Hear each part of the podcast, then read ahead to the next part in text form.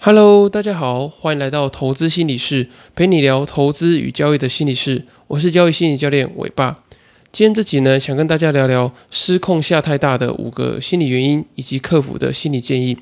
那在我们这个投资跟交易的过程中啊，一定会发现有蛮多呃不同的这个投资或是交易的机会嘛。那当你一看到这个交易机会出现的时候呢，你可能就会拨一部分的资金，可能是呃十个百分点、二十个百分点等等的，去到这个呃不管是标的啊，或者是某个这个呃个股上面。那正常来说呢，我们会依照我们评估的，不管是呃胜率啊，或是期望值等等的，然后来呃控管我们的资金，然后去呃分散我们的资金到我们的认为说诶觉得还不错的标的上面。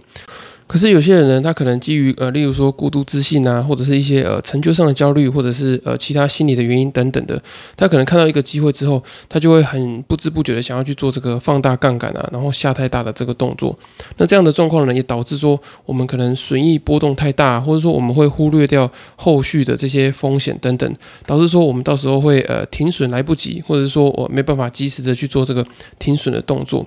那通常呃失控下太大呢，我觉得会有以下五个主要的原因。那第一个呢，就是金钱的焦虑感。那我觉得这个金钱的焦虑感分成呃现实的金钱焦虑跟呃心理上的金钱焦虑这两种。那现实上的金钱焦虑率。就是说，哎，你可能在财务状况不是很好的情况之下，你又仰赖这个呃投资或是交易的收入。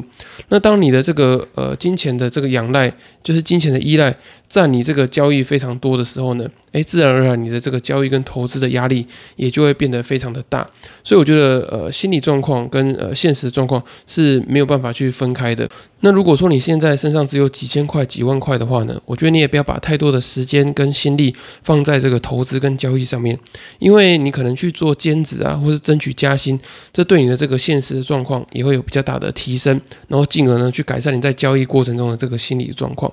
那另外一个金钱焦虑呢，可能是来自于心理上的，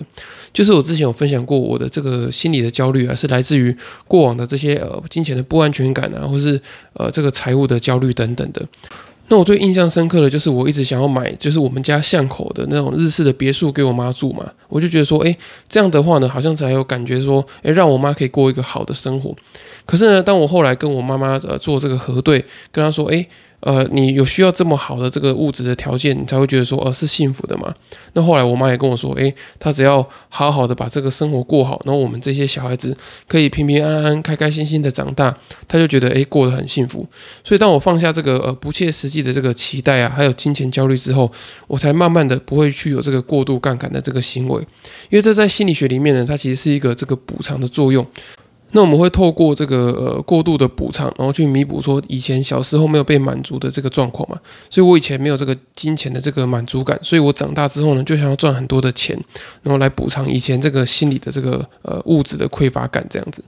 那第二个让你下太大的这个原因呢，就是你会去追求过高的情绪体验。那我之前在第十集赚心里能够负荷的钱这几集是有提到，如果说你曾经赚过太多的钱的话呢，会让你对于这个一般的损益波动失去感觉。也就是说呢，如果说你曾经用很高的个这个杠杆啊，或者很高的这个资金去在市场里面呃进出过，那你可能呃损益都是一天几万块、几十万的这样子跳动。那当你就就是亏损到这个没有钱的时候呢，你在做进场的动作，你就觉得说，诶，每天只有几百块、几千块的这个呃损益的波动，让你来说呢，非常的没有感觉。那也就是这样的没有感觉呢，会让你不断的去用这个借贷啊，或是用这个比较杠杆的方式，然后去追求一个比较高的风险、高的这个损益的波动。那通常你如果到这个状况的话呢，反而是会加速你亏损以及加速你呃接近破产的这个速度。那针对这个原因呢，我有两个主要的心理的建议。那第一个呢，就是我觉得你要去建立金钱的现实感。那这个现实感，也就是说呢，你要知道你亏掉的这个一万块钱，你需要赚多久，然后赚得多辛苦。因为我们在这个交易的过程中啊，其实我们只会看到这个账面上的这个金钱来来去去，我们并不会体验到说这个赚这个钱到底是要多么的辛苦。所以呢，你在亏这个钱的时候，可能不会有这个心痛的感觉。可是当你这个呃亏损了几千块、几万块，你发现说你可能透过呃需要靠额外的打工啊。你要出去外面跑这个熊猫或是 Uber 的外送啊，你可能骑得满身是汗，然后呢还要一直被这个客人嫌或者被客人刁难，哎，你才知道说哦，你要累积这些呃赚的钱其实是很不容易的。那透过增加这个金钱的现实感之后呢，你就会知道说哦，我在股市里面的钱我不能够随便的去做这个挥霍，那自然而然呢，你在下单的时候也会去限制你的这个金额。然后你会用这个呃相对应的这个风险的金额去做操作，你才不会做这个过度过度的杠杆啊，或是过大的这个金额。那第二个建议呢，就是我建议你在赚钱，就是你在呃赚很多钱的时候，我建议你可以稍微出金一些，就是说你可以把你赚到的钱提领一些出来。那透过这个提领金额出来这这个动作呢，可以让你的情绪稍微做一个降温，然后呢，也不会让你一直沉迷在这个呃很高的这个情绪体验里面。因为你的钱呢，如果一直在里面做这个呃滚动的话呢。其实是有点危险的，那特别是你可能把把都是 all in 啊，甚至是呃一百一十 percent 或是一百五十 percent 或是两倍的这种杠杆等等的去做这个操作的状况之下，你很有可能一次的这个重大事件就让你呃产生非常大的重伤。那当然，我们在这个正确的时候啊，的确是要勇敢的去做下注的动作。可是这前提是呢，你有在这个呃风险控管的这个范围里面，而不是就是随意的呃，我每一把都做 all in 啊，然后你赚到的钱，然后就盲目的再全部再滚到市场里面。所以我觉得你应该要去做这个合理的出金。那在你赚钱之后呢，呃，降低你的这个情绪的体验，不会让你产生这个过度自信，或者说呃，你想要在呃市场中赚超多钱的这种呃幻想。那第三个会让你失控下太大的原因呢，就是心理的焦虑感。因为呢，你在呃短期的时间内想要取得一个巨大的获利嘛，巨大的成就，所以呢，你就会一直很迫切的想要在市场中取得一个获利。那呢，你就会压缩你的时间，然后你可能会提高你的这个交易的频率啊，或是提高你这个交易的部位。你想要在这个短时间内呢取得一个巨大的这个获利。可是实际上的交易呢，比较像是这个狙击手，就是当你在好的机会来临的时候，你就会去呃开枪，然后你就会把这个资金投入。可是通常呃好的机会啊，会呃可能久久才出现一次，或者是说呢，你的这个失败跟呃胜利可能是呃交错的，就是你不会一直处在这个呃胜利的状况，所以中间一定会有一些呃失败的这些状况穿插在你的这个呃获利里面。所以呢，如果很有时间焦虑的人的话呢，通常是没有办法忍受哦比较长的时间没有获利啊，或者比较长的时间处在这个失败的状况里面。那特别是如果说你是有这个时间焦虑的人的话呢，你在做这个长期投资的过程中啊，其实你会非常的痛苦，因为你会觉得一笔可观的获利啊，好像来得很慢，然后呢，你觉得在等待的过程呢，非常的漫长。所以呢，你可能想要透过这个加大部位的方式呢，让你的这个损益的波动。跳动的快一点，然后呢，这个获利爆发的速度可以快一点，所以导致说呢，你就很容易失控下太大。那我们要怎么样处理这个时间的焦虑感呢？我觉得主要有两个方法。那第一个呢，就是你要去盘点你的这个现实的资源，因为呢，在你这个现实资源还不错的情况之下，其实你根本没有需要有这么高的这个时间焦虑感嘛。那这个时间焦虑感可能是可能是来自于其他的这些心理的因素，所以你要先去看看说，哎，你在现实生活周遭中有没有真的这么缺这笔获利？如果你透过这个盘点啊核对之后发现，哎，其实你并没有这么缺乏这个资源，那自然而然你的这个心理焦虑感可能就会减少或者是消失。那如果你透过盘点之后啊，发现自己还是有这个心理的这个时间焦虑感的话呢，我觉得接下来你就要去觉察这个时间焦虑背后的这个焦虑的原因，因为我们焦虑的原因可能有很多种嘛，就像刚刚有提到，有可能是这种金钱的焦虑感啊。那有些人可能是呃成就的焦虑感，想要在这个市场中快速的去取得这些成就，所以呢就想要呃无所不用其极的去榨干每一个时间，然后再想要在每一个交易的当下都取得一个巨大的成功。只要浪费时间呢，他就觉得说啊我好像是浪费这个获利的机会。所以我觉得你要去。好好的去想清楚，说，诶，自己在这个时间焦虑背后呢，你到底是基于什么样的这个心理的期待啊？你在这个交易跟投资的过程中，你想要满足什么样的这个内心的这个呃不安全感啊，或是匮乏感等等的？那当你想清楚之后呢，你就可以去呃化解说这个时间焦虑感的这个来源，那减轻呢你在呃这个投资过程中的这个呃时间焦虑，也能够去增加你这个等待的耐心，让你可以去等这个更大获利的到来。那第四个失控下太大的原因呢，就是你有一个证明自己的成就焦虑感。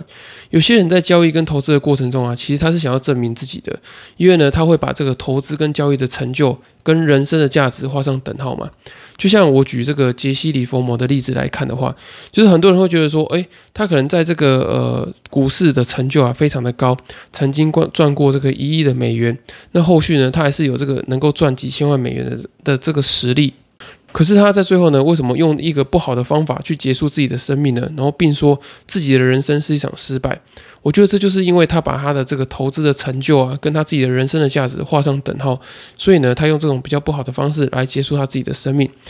所以啊，我觉得你在交易的过程中啊，你要去检视看看你自己在这个失控下太大的过程啊，是不是很迫切的想要去在这个投资市场中获取一个比较大的成就？你会觉得说，哎，赚很多钱才代表你这个人是成功的。那如果你有这样的状况的话呢，我觉得你可能是陷入了这个成就焦虑的状况之中。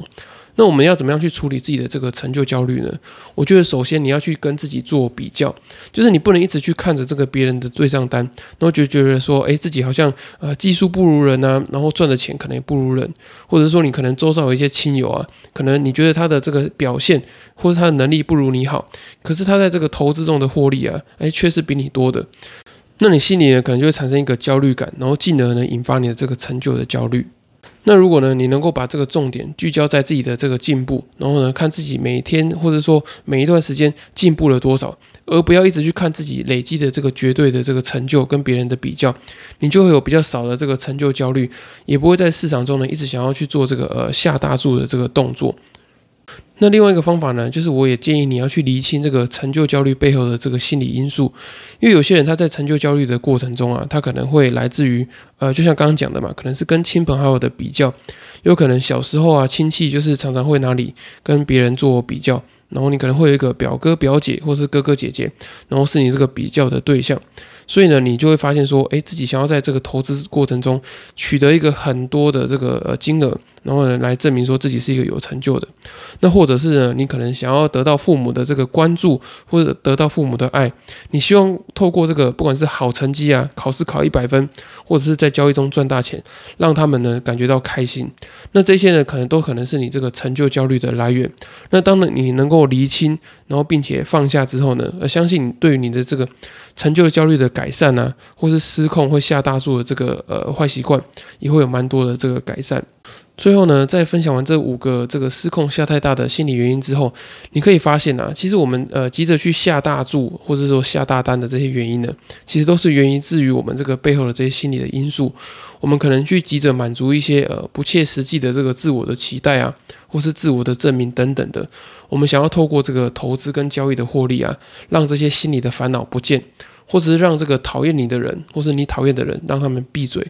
不过呢，最后呢，我觉得你都还是要去面对你最常遇到的那个人，那就是你自己。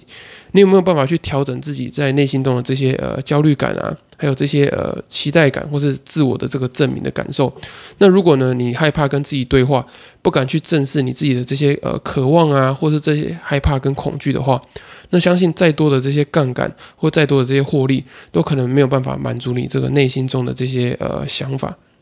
好，以上就是今天的内容。那如果你听完之后，想要对于这个交易心理有更多、更深入的了解的话呢，也很推荐你购买我六月七号出版的新书《在交易的路上与自己相遇》。在书里面呢，我有写下许多这个投资跟交易过程中容易遇到的这些心理问题，还有处理的方法。那如果说呢，你今天听完这集，你发现你诶你自己的确有这个失控下太大的这些原因的话呢，在书里面你相信你也能够找到这些解答。然后呢，也可以帮助你找到你的这个呃交易心理的优势，帮助你呢去呃克服跟面对你的这个投资心魔。那如果你没有时间看书的话，又想要快速的去找寻到自己交易心理的盲点，改善交易心理素质的话呢，也欢迎你透过这个资讯栏的表单，然后呢报名这个线上交易心理咨询。那透过这样的方式呢，你可以比较快速的去了解到你自己投资跟交易中的这些盲点，也可以找到你这个呃过程中的这些心理的优势。那在交易心理咨询的过程中呢，我也会帮助你去呃探索自我，然后呢找出适合你个性跟心理状态这些呃投资的商品啊，或者交易的策略等等的。那如果你还在评估说，诶要不要付费做这些呃报名或者是买书的话呢，也欢你透过第二十四集的题目，你可以整理起来，然后传讯息或是寄信给我，我可以帮你做一个免费简易的交易心理咨询。那针对刚刚有提到这个杰西·里佛摩用这个呃自我伤害的方式结束生命，我也要提醒大家，就是如果说你在心情不好或是遇到投资的重大挫折的时候，呃，记得先想一想，然后呢，呃，去找你身边的亲友啊，或者是透过这个卫福部的这些安心专线或者生命线的这些呃电话、张老师等等的，那透过这些方式呢，你也可以找到一个呃心理安慰，然后呢呃调试心理的这个呃急救包这样子。我觉得生命是最宝贵的，比你在股市中的任何一个资产还要宝贵。所以呢，我觉得你一定要好好的去保护你的这个生命，爱惜你的生命。以上就是今天的内容，很感谢大家的收听。那如果大家还有其他问题的话呢，也欢迎到下方资讯栏的粉丝专业留言私讯询我，或是到 Apple Podcast 给我五星的评价，我会非常的开心。那也想提醒大家，就是我快要到我的这个一百集了。那如果说大家有喜欢想要听的题目的话呢，就是一百集的这个特别计划，也欢迎你呢到这个 Apple Podcast 或者其他的平台留言，说你想听的节目是什么。那呢，我会根据你的这个留言，然后呢去想一下，诶，这个特别的计划要报什么样的题目。那最后呢，再次感谢大家的支持，你们的支持就是我持续分享最大的动力。那我们就下次见喽，拜拜。